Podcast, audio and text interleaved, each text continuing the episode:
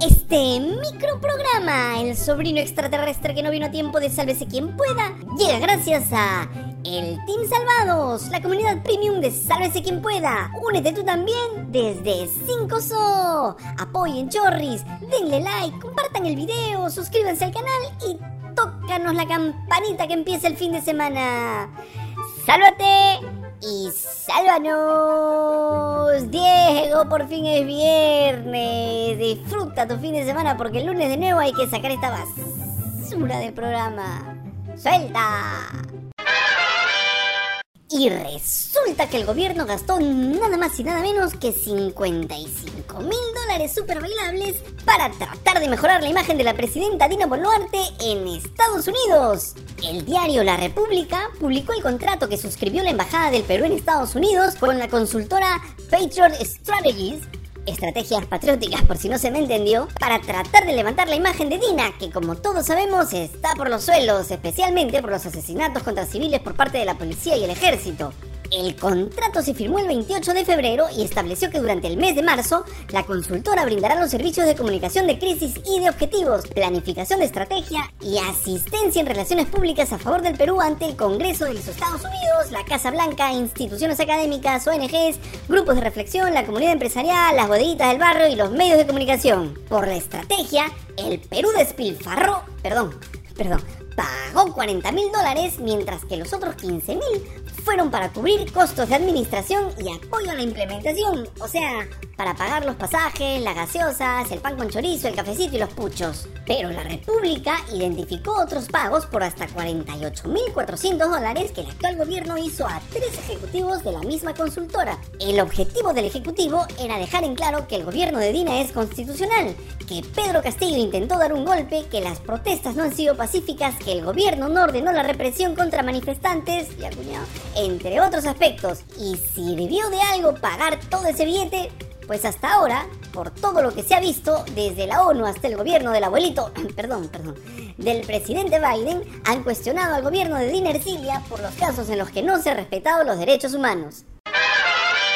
Y hablando de la presidenta de este triciclo ambulante llamado Perú, ayer Dina Boluarte respondió por el nuevo audio que publicó el Foco y que demuestra que no dijo la verdad sobre su ex asistenta Maritza Sánchez y el investigado Henry Shimabukuro.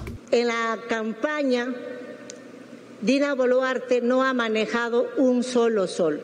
Y la persona que está soltando los audios, ahora yo puedo concluir de que ha venido con un encargo bien claro del señor que está preso en la Dirois. Yo no sabía que estaba grabando las conversaciones con ella. Yo caminé toda la campaña aquí en Lima de manera tranquila y la señora, la que está soltando los audios y seguramente seguirá soltando más audios, todos los audios que pudiera ir soltando la señora es de una coordinación lícita. Oye Diego, ¿Tú también hablas de ti en tercera persona cuando te ampayan slash te descubren la mentira? Carejeve como siempre, la presidenta ha reconocido que es su voz y ha dicho también que habrían más audios. Pero miente cuando dice que Maritza Sánchez la grabó, pues el mensaje que ella envía para coordinar los pasajes aéreos y el hotel es un audio de WhatsApp que ella misma grabó y envió. Pero Boluarte siguió el consejo de Diego, niégalo hasta el final, y así lo hizo, pues luego afirmó que nunca le encargó a Sánchez el manejo de su agenda. Que podrán, que podrán salir seguramente más audios, porque esta señora vino a nombre del señor Castillo y me dijo, por encargo del profesor Pedro Castillo, vengo a ponerme a su disposición. Fueron las palabras textuales y que la agenda que supuestamente anda diciendo que es mi agenda, nunca le encargué ni a ella ni a nadie que tuviese una agenda a nombre de Dina Boluarte. Eh, bueno, si hay algún psicólogo o psicóloga por aquí, deje su mensaje explicando por qué algunas personas hablan de sí misma en tercera persona. La verdad es que nos mata la curiosidad.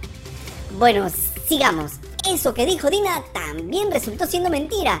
Ayer el comercio publicó un chat de WhatsApp en el que se lee que la propia Dina Boluarte le pide a Maritza Sánchez que le prepare y ordene toda la documentación de campaña, así como la agendita. Ella misma le pide a su asistenta la agenda.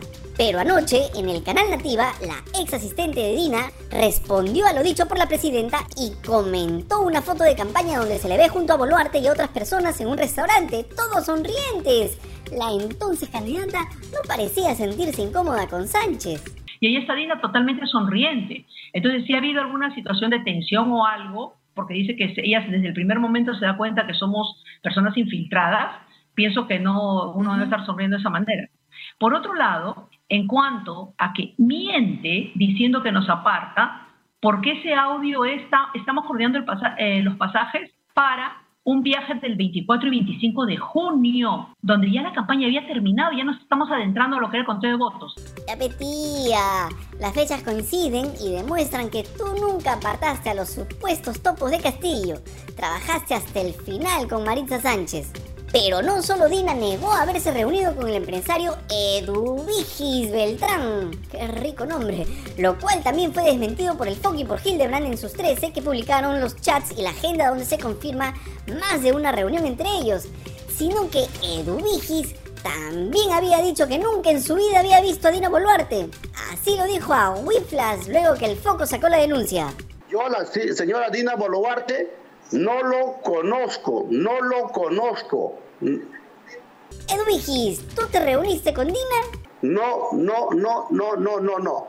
¡Asu! ¿Cuántos no? Ahí te va otra. Dime, Edwigis, ¿Diego va a terminar por fin con la tóxica? No, no, no, no, no, no, no. Bueno, esa sí ya estaba cantada. Te falta valor, muchacho. Te desprecio. Pero eso también está lejos de la verdad. Ayer el programa de Juliana Oxenford mostró el cuaderno de visitas del Ministerio de Desarrollo e Inclusión Social, MIDIS para los amigos, que confirma que el empresario Dubigis Beltrán, quien le habría dado 150 mil soles a Dina, se reunió con ella en septiembre de 2021 en su despacho ministerial. Bueno, así las cosas. Parece que esta novela tiene para rato. Especialmente porque sospechamos que la fiscalía se va a tomar su tiempo para investigar este caso. Ojalá nos equivoquemos, como cuando contratamos al anterior locutor. Ay, Diego, no seas puñalero. Miserable. Bueno, cambiando de tema, anoche llegaron al Cusco los restos de Rosalino Flores, el joven de 22 años que murió a causa de los 36 perdigones de plomo que un policía le disparó por la espalda. El féretro llegó hasta la Plaza Mayor de la Ciudad Imperial, donde fue recibido por familiares, amigos y ciudadanos. Previamente, la mamá de Rosalino Flores hizo un conmovedor pedido de justicia para su hijo. Justicia, Justicia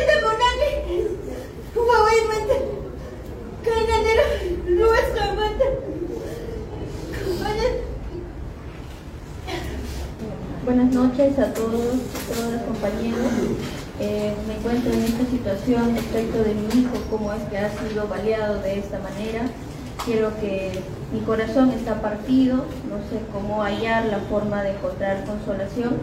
Eh, quiero que encuentren también a la persona, efectivo que ha baleado, disparado a mi hijo. Eh, quiero justicia por mi hijo.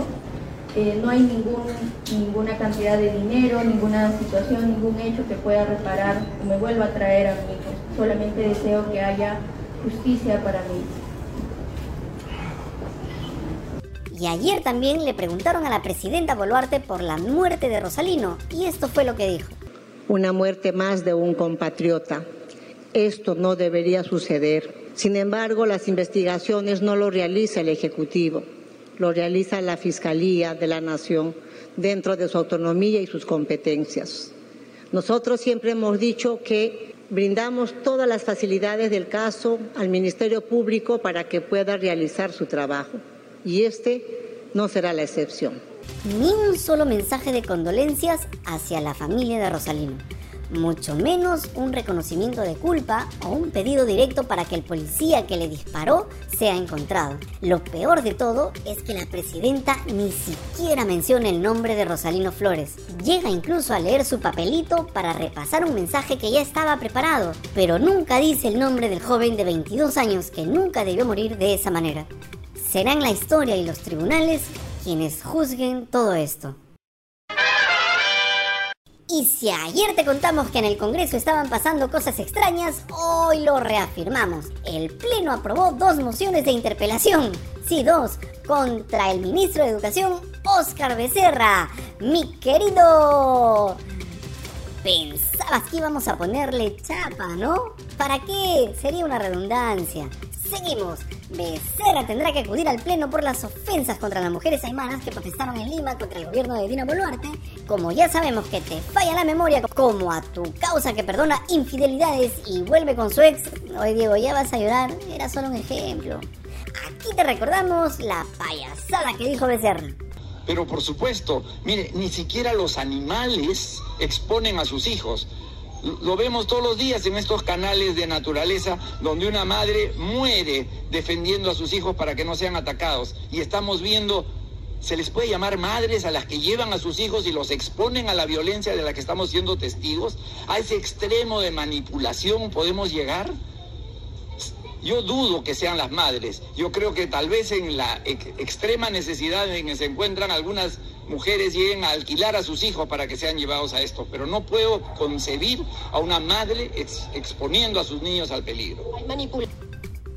Bueno, ahora que ya votaste tu dosis de bilis diaria, te contamos que lo raro no es que lo van a interpelar, sino que otra vez la bancada de Fuerza Popular votó en contra de la iniciativa. Si ayer blindaron a un exministro castillista, hoy blindan a un ministro del gobierno de Boluarte. Raro, ¿no? Por cierto, a los causitas de Keiko se sumaron las bancadas de Renovación Medieval, Retrocede País y el científico Edward Málaga. De esta manera, la primera votación quedó con 45 votos a favor, 70 en contra y 2 abstenciones, mientras que la segunda consiguió 52 a favor y 65 en contra. Así, el titular de la cartera tendrá que acudir al pleno este 30 de marzo desde las 10 de la mañana para florear, perdón, para explicar por qué fue tan in... al decir que las mujeres alemanas son peores que animales. Y quien también corrió con la misma suerte fue el ministro de Defensa, Jorge Chávez Cresta. Al igual que su coleguita de Educación, este patín tendrá que acudir al Congreso para responder por los soldados fallecidos en el río Ilave el pasado 4 de marzo. Sorpresivamente, para este caso, fueron tres mociones las que se presentaron y todas fueron aprobadas. La interpelación de Chávez está programada para el 4 de abril a las 4 de la tarde. En fin, este Congreso pero tan venido a menos censurará a los causitas de Dina. ¿Solo están fingiendo que están chambeando y arrugarán? ¿Ustedes qué dicen? Déjanos tu comentario y vagoneta. ¡Listo! ¡No vamos! Si te gustó este adefesio de noticiero, dale like, comparte el video solo para fastidiar al prójimo, tócanos la campanita y sobre todo, sigue apeando y plineando para que Diego estudie y deje de creer que los extraterrestres no van a invadir. Ya, llévate esta basura de programa.